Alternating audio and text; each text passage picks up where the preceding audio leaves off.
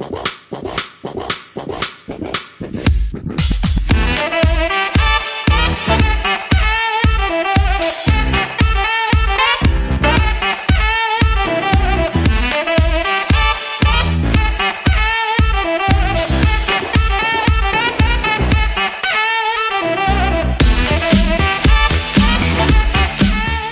Pig is in. Olá, meus amigos, eu sou seu host Felipe Vieira e hoje faremos um podcast respondendo dúvidas comuns, perguntas que recebemos com frequência aqui, seja Twitter, seja comentário do site mesmo, e tentaremos responder todas essas que nós fomos juntando há algum tempo já, né?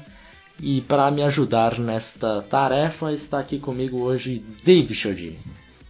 Salve, salve galera! Estamos gravando aqui dia 26 do 3, para lá das 10 da noite. Dia que a gente finalmente fechou nossos reports, 250 reports, fechamos o nosso board, ou seja, 98% da missão concluída. Agora é organizar o, o guia e publicar ele, lançar no dia 2. Mas missão dada é missão cumprida, então estou muito feliz, tenho certeza que o Felipe também, enquanto a gente grava aqui. E é isso, vamos lá, vamos gravar. Finalmente um, uma coisa que a gente batalhou tanto, né, cara? Tanto tempo que a gente tá fazendo isso. É, é muito, muito legal ver o filho pronto. Tá pronto. E só falta dar o tapinha na bundinha pra fazer ele chorar agora. Só ver a criança berrar. Então, antes de, de darmos início a esse podcast, vamos fazer aquela. É, dar aquela gloriosa moral para o pessoal que nos prestigiou, seja site, seja review do iTunes. Então, Davis, você que é o responsável pelos comentários do site, mande o seu salve. Vou dar um salve para os dois últimos podcasts, pois na última vez nós gravamos os dois de uma vez só, né? Então acabamos não lendo, ah, consequentemente não acabamos não lendo o do podcast 36. Então um salve aí para o Felipe Dias Gomes Moreira, para o Thiago Sarmento, grande Thiagão, para o José Ortiz, que é sempre Tim Davis, Schneider, para o Júlio Medeiros, para o Luiz Gustavo, para o Cícero Marcos. Deixa eu ver agora aqui no podcast 37 quem é que esteve. O Aloísio, que na verdade é o Carlos, né? Também disse que teve que colocar o, o nome de Aloísio, que o sobrinho dele não estava acreditando, então um abraço para ele lá em Carpina, em Pernambuco. O Felipe Amorim. Pera aí, como que é essa história aí? Tá, tá muito confuso. Ah, sim, ó, o nome dele, ele, ele assinava ele é como Carlos. Aham, uhum, ok. É, acho que é o segundo nome dele, tá? Aham. Uhum. E aí o sobrinho dele não estava acreditando quando a gente falava que, ah, o Carlos, não sei o que, o sobrinho dele estava dizendo que não era ele. Olha, a família inteira ouve um The Clock, é isso mesmo? Todo mundo, Opa, claro. Que, que beleza, um, um abraço para a família inteira aí. E aí ele foi lá e assinou como Aloísio e pediu pra gente falar com Que aí o, o, sobrinho dele vai acreditar. É lá em Carpina. Enfim, eu ia falar uma coisa e comecei a falar outra. Enfim, um abraço aí pro Aloísio e pro sobrinho dele. Um abraço aí pro Felipe Amorim, pro Pedro Silva, pro Gustavo Jones. E deixa eu ver. Esses são os nossos comentadores, diríamos assim, comentaristas do, dos últimos dois podcasts. É isso, também um abraço pro. Um abraço duplo, né, pro Thiago Sarmento, que mandou comentário e deixou a reviewzinho. Então, Thiago também você já está participando do nosso sorteio. E lembrando que o tempo está acabando, né, Davis? Para o pessoal que quer participar do sorteio, tem aí mais o que, uns 10 dias, 12 dias para fazer o review no iTunes, por aí, né? Por aí. E quem quiser comprar o nosso guia na pré-venda e economizar cinco Temers, Dilmas, como preferir, já que nesse momento de instabilidade política, vamos chamar de pila, como chamam aqui, é... até no domingo. Uhum. Né? No domingo o preço aumenta até para ser justo com quem comprou na pré-venda. Então, R$ 34,90 até o domingo, dia, dia 1 depois no dia 2 já passa a ser R$ 39,90. É isso. Então vamos ao que interessa e começaremos respondendo algumas dessas perguntas. Aquele famoso FAQ, né? Perguntas frequentemente feitas. A primeira pergunta que temos aqui é como funcionam as PICs compensatórias? Vou responder essa, responde a próxima, o, o Davis. Ok, tranquilão. As PICs compensatórias é, tem uma fórmula da, da NFL, que é uma fórmula que é secreta, então ninguém sabe muito bem corretamente exatamente como é, mas sabemos por cima. Funciona da seguinte maneira: você perdeu mais jogadores do que você ganhou na free agency, você vai ter uma compensação por isso. Isso envolve o salário que o cara ganhou é, na free agency, né? É, se o cara ganhou 30 milhões, por exemplo, que é o caso do, do Kirk Cousins, certamente o Redskins vai receber uma escolha é, de terceira rodada, que é a mais alta. Só que também, se por exemplo os Redskins perderem só o, o Kirk Cousins e contratarem mais três jogadores, quer dizer que eles, ganham, eles tiveram mais contratação do que perda. Então, essa escolha é, da terceira rodada é cancelada. Então, não, não é só o cara. Não é 30 milhões de um lado, e se o, se o Redskins contratou 9, por exemplo, dividido nos três, é, não é o suficiente para manter a pique. Então, depende da quantidade que saiu, da quantidade que voltou, é, do salário, do tempo de contrato, da quantidade de, de snaps que o, que o jogador jogou na temporada. Enfim, é uma conta bem complexa, mas basicamente é isso. Se você perdeu mais do que você ganhou, você vai ganhar uma escolha compensatória, certo? É, próxima pergunta: qual um bom time para desenvolver Lamar Jackson? Essa é uma pergunta complicada porque o Lamar ele tem é um jogador que a gente sabe que tem um estilo é, que não é tão apreciado por todos, principalmente pelos mais conservadores na NFL. Uhum. Né? Eu particularmente sou um grande fã. Eu acho que é um jogador que oferece muitas armas e eu acho que bem desenvolvido é, pode, pode ser especial na liga. Eu vou citar dois times que poderiam, acho, desenvolver hoje o Lamar sem tanta pressa. Eu não acho que o Lamar deve chegar impactando na liga. Eu acho que o New Orleans Saints é um bom time. É, seria um time interessante. O Lamar ficar um ano, dois aí atrás do Drew Brees seria importante. E aí aprender esse jogo da NFL e aí o Sean Payton é um excelente treinador, principalmente da parte ofensiva. Acho que seria um cara muito bom para desenvolver. E eu gosto muito, gostaria também de ver ele talvez no Pittsburgh Steelers. Também gosto da forma como o Mike Tomlin trabalha. Acho, acho um treinador interessante. Citaria também o, o, Los, Angeles, o Los Angeles Rams, mas é, é, seria muito tópico porque o Rams tem um quarterback de, que vai para o terceiro ano na liga agora, que é o Jared Goff, né? Então, não teria muito sentido o Lamar ser draftado agora para os Rams e tal. Mas Sean McVay seria também uma, uma arma. Seriam as minhas, os três fits assim que eu me lembro de cabeça. É, não indo pro Saints, né? Tá tudo bem. Brincadeira, torcida. É. Sou, sou totalmente imparcial. Então, pode ir pro Saints sim, pode não. Mas é, seria legal de ver Lamar Jackson é, eu acho que assim, ele tem a possibilidade de cair num time direto, né? Na fogueira. Isso. Por exemplo. Bills e Cardinals. Dos dois, qual você acha que é o, o, o melhor fit para ele? Cardinals. O Bills já ficou claro que o, que o treinador prefere um, um quarterback mais conservador, que joga mais dentro do pocket e tal. É, tanto que não, não explorou essa característica do Tyrod Taylor. Eu acho que o Tyrod Taylor, se tivesse sido utilizado de uma melhor maneira, poderia ter rendido mais bons frutos ao Bills. É mais ou menos o que acontecia com o Marcus Mariota no Tennessee Titans, né, na última na última temporada e agora o Titans trocou de treinador. Eu não conheço, não sei como o Bill, como o Kernels vai jogar, porque também está trocando de treinador, mas o Bills para mim já ficou claro que não seria um fit muito bom, tá? Muita gente fala também do Lamar em Jacksonville, tá? É, Jacksonville parece estar voltando um pouquinho aquele old school football, contratou guard, contratou jogadores acostumados àquele gap scheme, né? Leonard Fournette, mas é, também não seria impossível de eles jogarem um sistema de inside zone, tá? Com o Reed, que é uma coisa que o Lamar poderia dominar, tá?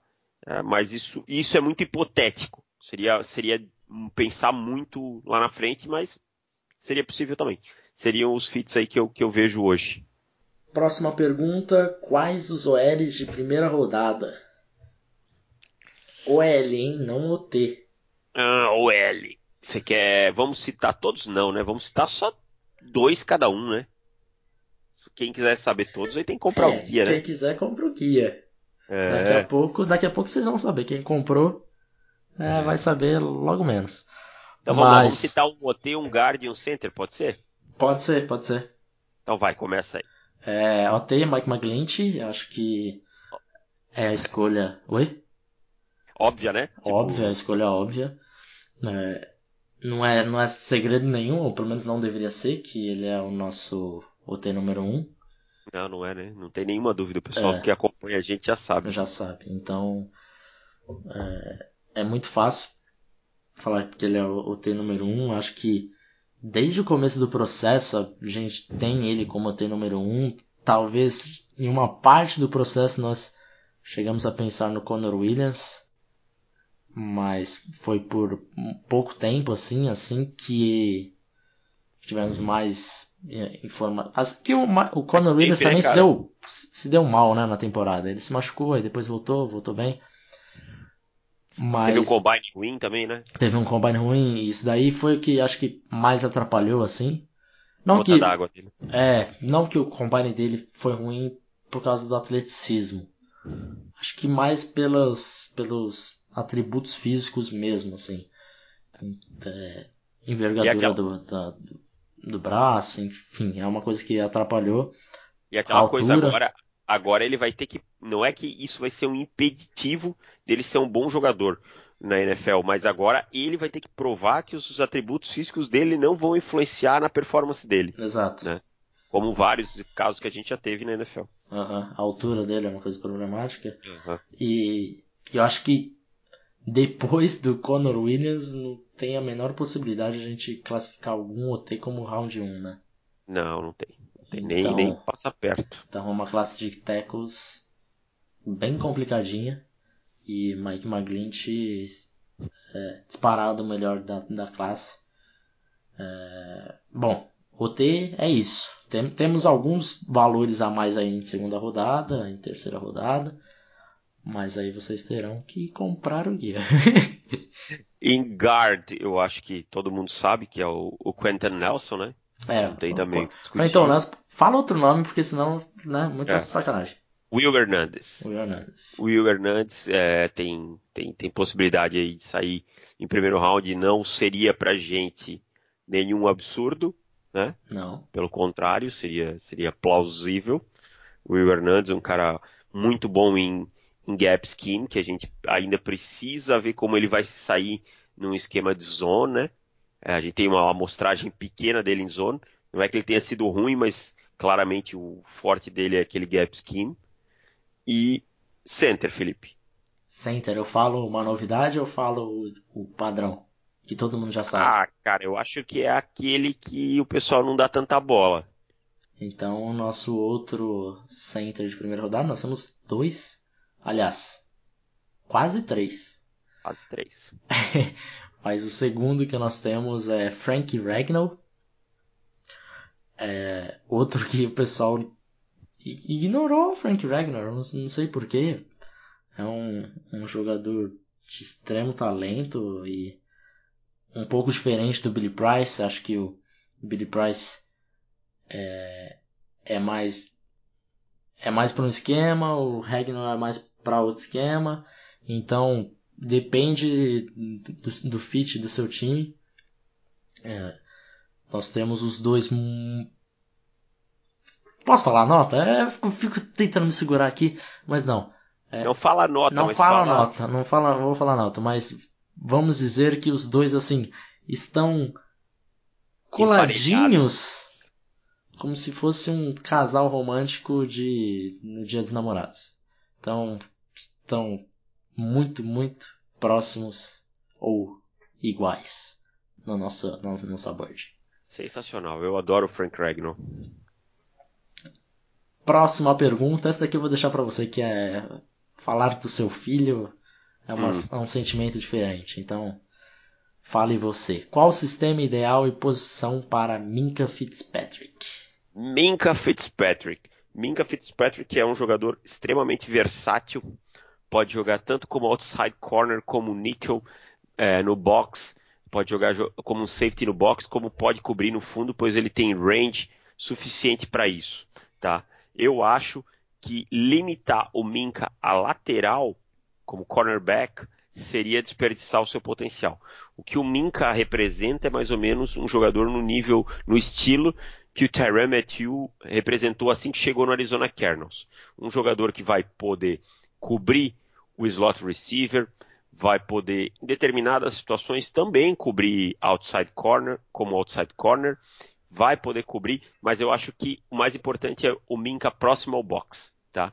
Próximo ao box, sendo às vezes um blitzer, às vezes sendo o jogador cobrindo uma zona, sendo um rover, que fica de spy no quarterback, nos olhos do quarterback, pois a reação, o processamento mental e a reação do Minka Fitzpatrick é muito bom, tá? Eu acho que é, eu concordo, o Felipe tem um, uma leve preferência pelo Dervin James e não tem nada de errado nisso, porque é um jogador fenomenal também, mas eu acho que o grande diferencial do Minka é o processamento mental dele. Do James, fabuloso também, mas o Minka, o Minka processa e reage com uma, com uma eficiência para mim absurda, e eu acho que então a, a, o melhor lugar para o Minka jogar é próximo ao box. Tá? É próximo ao box, sendo aquele safety próximo ao box, que em determinados momentos vai marcar o slot receiver.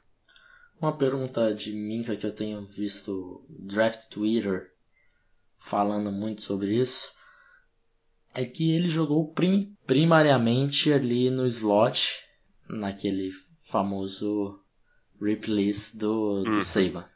Uhum.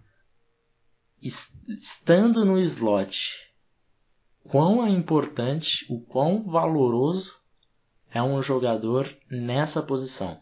Suficiente para você draftar no top 4, vamos colocar top 4 que nós imaginamos ali a quarta escolha, provavelmente. Se ele fosse um nickel corner comum, que só tem a capacidade de isso, apenas isso, de chegar, de fazer a marcação no slot, totalmente não valeria a escolha de primeira rodada para mim, tá? É, uhum. eu, eu não escolho o Nickel Corner numa escolha de primeira rodada. Mas não eu tô falando. Quão elite ele seja. Não importa com elite ele seja, uhum. tá? É, mas ele não é um jogador que é um Nickel Corner, tá? Ele é um jogador com capacidade de contribuir em todos os lugares, inclusive sendo um Nickel Corner. Uhum. Ali o que ele fazia é é porque o sistema de Alabama pedia. Mas a gente viu ele jogando como outside corner, o trabalho do quadril dele, dos pés, é excelente. Ele tem total condição de jogar como outside corner. A uhum. gente viu ele no fundo do campo, quando precisou. Então a gente viu quando ele precisou alinhado como outside, ele conseguiu, ele tem o trabalho de quadris, de, de quadril e pés dele, é condizente com um cara de elite na posição de outside corner. Quando ele precisou estar no fundo do campo, ele teve range suficiente para isso. A gente viu o Ronnie Harrison descendo, ele indo para o fundo do campo, cobrindo, conseguindo turnovers. O número de interceptações de turnovers do Minka na temporada 2016 foi maior que 2017. Por quê? Porque em 2017 simplesmente parou de se procurar o lugar onde ele estava em campo. Tá? Uhum. Isso acontece. Então, eu não, eu, eu entendo a pergunta, mas eu acho que classificar o Minka como um nickel corner seria um erro crasso. Uhum. Próxima pergunta: como se monta uma board avaliando jogadores de diferentes posições? Isso daí é uma bela de uma pergunta que nós tentamos responder nessa. Acho que foi a primeira vez que eu realmente montei uma board do 1 até o 250, né? Uhum. Então, é, se você me perguntasse há seis meses atrás, eu diria que não teria tanta experiência nisso, ficaria meio devendo. Nós já montamos alguma coisa, tivemos o primeiro passo. Não sei se na temporada que vem nós vamos notar que erramos na forma como construímos a Bird, mas nesse primeiro ano nós montamos com é, dando valor a posições premiums, né? Então valorizamos posições que são mais importantes no campo e desvalorizamos as que são menos importantes. Então montar uma board assim, é, a nossa nota ela vai de 1 a 7, como vocês já sabem. E querendo ou não, com tanto jogador, a gente acaba tendo muito jogador empatado com a mesma nota. É aí que entra a board é, avaliando a, a, a posição e o valor da posição. Então, por exemplo, vamos supor que nós temos seis jogadores empatados, temos um edge, um running back, dois QBs, um tight end e um linebacker. Os dois QBs vão lá para cima. E daí, se a, a mesma posição está com a mesmo com a mesma nota, aí nós discutimos para ver qual ficará na frente da Bird para não termos dúvidas. E daí vamos diminuindo em questão de, de prioridade. Então, QB, Edge, acho que é, nós traçamos isso pra gente, tá? Como nós construímos. QB é mais importante. Cara que caça QB, a segunda é mais importante. O cara que defende o QB, a terceira é mais importante. Cara, que protege. Então, a questão da board nós resolvemos fazer conforme o que nós achávamos que seria mais importante né, em umas posições do que para outras, né? Pode ser que ano que vem a gente mude de opinião a questão de alguma coisa, como que nós vamos pontuar. Tem gente que aumenta a nota final é, da posição, por exemplo, se o cara é quarterback e tem a nota de 6.5 e por ser quarterback ele ganha mais 0.2 pontos extras, enfim. Mas nós mantemos, mantivemos as notas para todas as posições. Só na hora do desempate que nós demos prioridade para as posições mais importantes. Próxima questão: como se avalia o teto de um jogador? Essa é uma, essa é perigosa, hein? É, eu, eu tenho uma, uma forma é, que eu acho que isso aí também não tem uma regra, né? Uhum. Não é uma coisa assim que tem uma, uma formulazinha, ó, é de tal jeito e tal. Eu costumo dizer que eu costumo avaliar quais são os defeitos desse jogador, né? Quais são os defeitos? Esses defeitos são consertáveis? São de fácil conserto? Se sim, eu consertando esses defeitos, a que nível que o projeto que ele pode chegar? Por exemplo, vamos lá, vamos pegar o, o Deshaun Watson no último draft. Vai lá. Quais eram os defeitos dele? Você que gostava tanto dele. Mais perigoso, de ruim de consertar, pior que não, não tinha. Não tinha um, tá, mas assim, qual era um defeito que você via que dava para consertar nele? Uma coisa que não era tão boa, mas que dava para consertar. Por exemplo, uma coisa que me agradava muito nele e que as pessoas não davam um devido valor, eu acho que ele demonstrou isso na NFL, é a forma como ele aprendia rápido com os erros dele. Por isso. exemplo, ele lançava uma interceptação na semana 2 e na semana 8, quando você ia ver uma situação parecidíssima, que o Deshaun Watson da semana 2 faria errado, na semana 8 ele já não faria, já teria aprendido com o erro. Exatamente. Então aí a gente vê, ó, o Deshaun Watson, se ele consegue corrigir os problemas ele tem pequenos problemas, isso quer dizer que o teto dele é mais alto do que o tape dele mostra. Tá? Vamos lá. O Lamar Jackson, vou, vou exemplificar rapidinho com o Lamar. O Lamar tem principais do, os principais problemas do Lamar. É accuracy, né, acurácia, como preferirem, que é a, a precisão, e o trabalho nos pés ali, a mecânica dele que é um pouco a base um pouco fechada, esse tipo de coisa. A base é mais fácil de arrumar, tá? Então a base é mais fácil de arrumar do que se ele tivesse problemas com o braço, com o release ou com o braço fraco, esse tipo de coisa. É, o problema da accuracy vai depender muito desse problema da mecânica. Então, se eu corrijo isso do Lamar, que vai me dar um trabalho, vamos dizer, se não simples, mas é, médio, razoável para médio, aonde eu consigo colocar ele. Esse é o teto do jogador, entende? Então, é, não quer dizer que porque o teto dele é esse que ele vai atingir esse teto. mas é até onde ele pode chegar.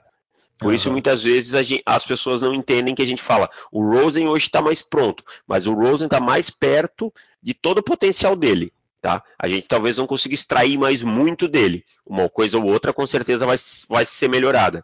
O Darnold, por exemplo, está bem mais cru, mas se a gente extra... não está tão longe do Rosen, mas está mais cru. Então, se a gente extrair mais coisa, o teto dele é mais alto. Uhum. É, isso é muita gente acaba tendo dúvida. Como vocês avaliam o teto e quanto, quanto que ele chega, é, pode chegar, é, o que, que dá para melhorar, o que não é corrigível. Eu acho que tem, por exemplo, para facilitar um pouco, tem o talento natural, exemplificando para quarterback, o talento no braço, que é aquele, aquela bola que o cara faz, que ele joga não tem base nenhuma, não tem como o cara fazer, ou aquela bola que lança 60 jardas, isso é o talento natural. Isso não dá para se ensinar, não tem como. Exatamente. Não Atitude não se ensina. Não tem como treinar, o cara não vai pegar essa força no braço fazendo supino, não, não existe. Então, é lógico, você consegue melhorar, mas o cara nunca vai conseguir lançar 60 jardas se o cara não, mal conseguir lançar 15. É, então, esse tipo de coisa é, é dá um teto mais alto para o jogador porque ele já tem algo para se construir ao redor. Então, daí você tem que ver se o cara tem um, um processamento mental legal, se dá para. Se o cara repete os mesmos erros sempre ou não, se ele comete erros diferentes a cada é, jogada ou a cada interceptação, por exemplo, é, dá para você notar que, a, que o teto dele é mais alto. Se o cara fica repetindo os, os mesmos erros e tal, você fala, putz, esse cara não vai aprender. Então é mais ou menos por aí. Acho que para todas as posições você tem alguma coisa assim. Dá para a gente pegar um podcast inteiro só para separar a posição, o que que é, natural do jogador, o que, que dá para melhorar, o que, que não dá. Isso é uma coisa que acho que o pessoal ainda é, cobra da gente, né? Quando a gente fala, ah, isso dá, dá para melhorar. Uhum. E a gente explicar mais o que dá e o que não dá. Mas é, é mais ou menos isso, né? É bem detalhado e subjetivo. Uhum, uhum. Próxima questão. Rocon Smith terá que jogar no weak side ou sua saída de bloqueios lhe permite ser um Mike? My opinion. De início, eu não acho a saída de bloqueios do Rocon Smith tão ruim. Algumas pessoas colocam ela como um ponto frágil, eu não acho. Eu acho que ele tem algum, alguns defeitos, mas aí é mais uma coisa a ser trabalhada. Mas é, para mim é até boa. Eu acho que ele trabalha bem as mãos, mas acho que pelo corpo dele hoje no momento, ele ainda não está pronto para ser um Mike de 4-3 na NFL se ele jogar no sistema de 4-3, prefiro ele começando no weak side e depois podendo fazer uma migração sim com um ganho de massa muscular, com um melhor trabalho de mãos que ele vai desenvolver no training camp, fazendo uma migração para Mike, ou começar no sistema de 3-4 como Buck. Buck, para quem não sabe, é o segundo inside linebacker, né? A gente tem geralmente dois linebackers, dois inside linebackers, um é o principal, que é o o Michael, alguns outros times usam uma outra nomenclatura, e o segundo é o Buck. No sistema 3-4, o Buck fica um pouco mais protegido e um pouco mais livre dos bloqueadores que vão no segundo nível, então acho que seria o ideal para início dele. Eu acho que está muito bem respondido. Eu acho que assim, a, a, necessidade vai da necessidade do time. Se você tem um X-Side que funciona bem, você draftou o Rocon Smith, mete ele no, no Mike que ele não pode não, não brilhar no primeiro ano, mas certamente não será uma fraqueza do seu time. Com certeza. Então, tá tranquilo. O ideal nele, acho que nesse primeiro ano é jogar de Will mesmo. Mas não é uma coisa que, nossa, ele tá jogando de Mike, vai jogar mal porque ele tá jogando de Mike. Não. Próxima questão: Como definir se um Edge é melhor em 3-4 ou 4-3? Quer, quer responder? Eu acho que depende um pouco do, do peso e da altura. Acho que dos atributos físicos é aquela só primeira olhada. É, a segunda olhada, e acho que tão importante quanto, é você ver se a explosão do cara é diferente em two point stance e three point stance.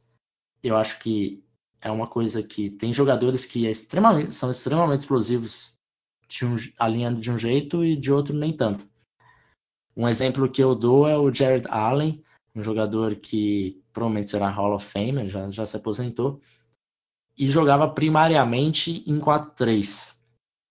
Ele chegou a, em um momento da sua carreira a fazer a transição. Ele não, né? O próprio time dele, o Bears, fez a transição para 3-4 e ele não produziu tanto. Quer dizer, ele deixou de ser explosivo? Não. Ele só é mais explosivo saindo de três pontos. Então acho que você tem que tem que analisar os atributos físicos que são importantes, por exemplo, Ed de 230 libras é mais para 3-4. Com certeza. O Ed de 270 é mais um 4-3. Então é mais ou menos isso. E a explosão, e... acho que são os dois fatores mais importantes, né? que você acha? Isso, e ainda tem complementando, né, que é um fator é, menos é, preponderante, mas que, que, que com certeza tem importância, é a capacidade de dropar um pouquinho, de fazer Isso, uma cobertura, de conter uma lateral, né? Que é, que é tão importante num, num sistema de 3-4, uhum. e aí eu acho que, que, que, são alguns fatores. Só citando um caso curioso, que é o do DeMarcus Ware, que chegou como um DE de 4-3 na liga, é, jogando com a mão no chão, e, e, e, era cotado até pelo tamanho como um DE de 4-3, fez a transição para 3-4 em Dallas e foi um dos melhores edge rushers de 3-4 aí dos últimos anos que a gente viu, quiçá da NFL, né, de, de, de, muito, de muito tempo. Uhum. É, então são, são casos curiosos aí só para citar. E para encerrar o podcast de hoje, a última pergunta é Chubby, Bradley Chubb, né, não o Nick. Bradley Chubb é, pode jogar em 3-4 e em 4-3, Davis? Cara, eu, eu acredito que sim. Pelo biotipo dele, ele é um jogador, primeiro, que tem um bom processamento mental. Segundo, já mostrou em alguns snaps, poucos, mas uma amostragem bem pequena, que consegue jogar com apenas o, sem, as mãos no chão, né? Sem a mão no uhum. chão, tá? É um jogador explosivo, que tem um, um bend de qualidade, consegue contornar bem o, o offensive tackle, uhum. então, uh, tem um arco bom. Eu não, não, não, consigo ver porque ele não, não conseguiria. As qualidades em cobertura dele não foram testadas, mas sejamos honestos, um jogador, um rusher como ele, vai dropar pouco. O que dropar vai cobrir no máximo um flat ou uma zona ali curta, uma hookzinha, alguma coisa assim. Não vão colocar ele marcar um tight mano a mano, é, que aí seria burrice, desculpa, aí seria mismatch, criar mismatch pro seu time, né? Criar um matchup ruim para o seu time. Então eu não vejo por que não. Eu acredito que sim, eu, eu acho que ele tem totais condições de jogar em 3-4 quanto em 4-3. Eu lembrei daquele. Agora não. Ah, foi o Justin Houston dropando para cobertura marcando o Antônio Brown. Ah, nossa senhora. É, isso não vai acontecer. Enfim. É, acho que ficamos por aqui nesse podcast. Qual é a tua opinião sobre o Chubby ali? Tu não vai falar? Eu prefiro ele em 4-3. Eu também prefiro, mas eu não vejo que ele não possa jogar em 3-4, entende? Sim, é sim. Eu... eu... acho que assim, jogadores é, top 5, raramente você vai ter uma. O cara preso em um esquema só.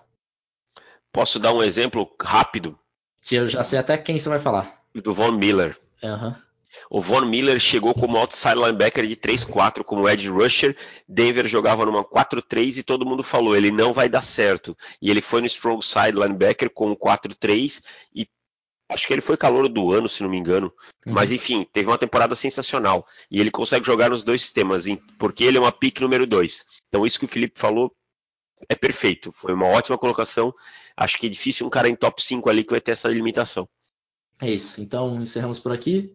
Sexta-feira tem mais. Não esqueça de deixar o seu comentário e a sua review. E também não esqueça de comprar o seu guia se você não comprou ainda, que os, dia, os dias da pré-venda estão acabando. Dia 2 está no ar finalmente. Então, se você comprou, dia 2 já fique esperto aí com o seu e-mail, porque estaremos enviando já. E fique esperto aí no spam, se cair no spam, enfim. Fica de olho. Não não xinga no Twitter, vai lá e manda uma mensagenzinha educada dizendo assim, pessoal, eu não recebi, tá? E aí a gente já manda, já dá um jeito de mandar, não xinga. Mas também se, se tiver com problemas de receber, só vir no Twitter ou marca eu, ou marca o, o Davis ou o Twitter do On The Clock também, que daí a gente já dá um jeito de, de enviar certinho, certo? Certo. Então ficamos por aqui, um abraço, até mais e tchau, valeu! Tchau, valeu! Eu roubei o seu tchau, né? Aham. Uhum. Ou o seu valeu, sei lá, acho que eu roubei os dois. Não, o tchau era do Avalone e eu roubei também. Não tem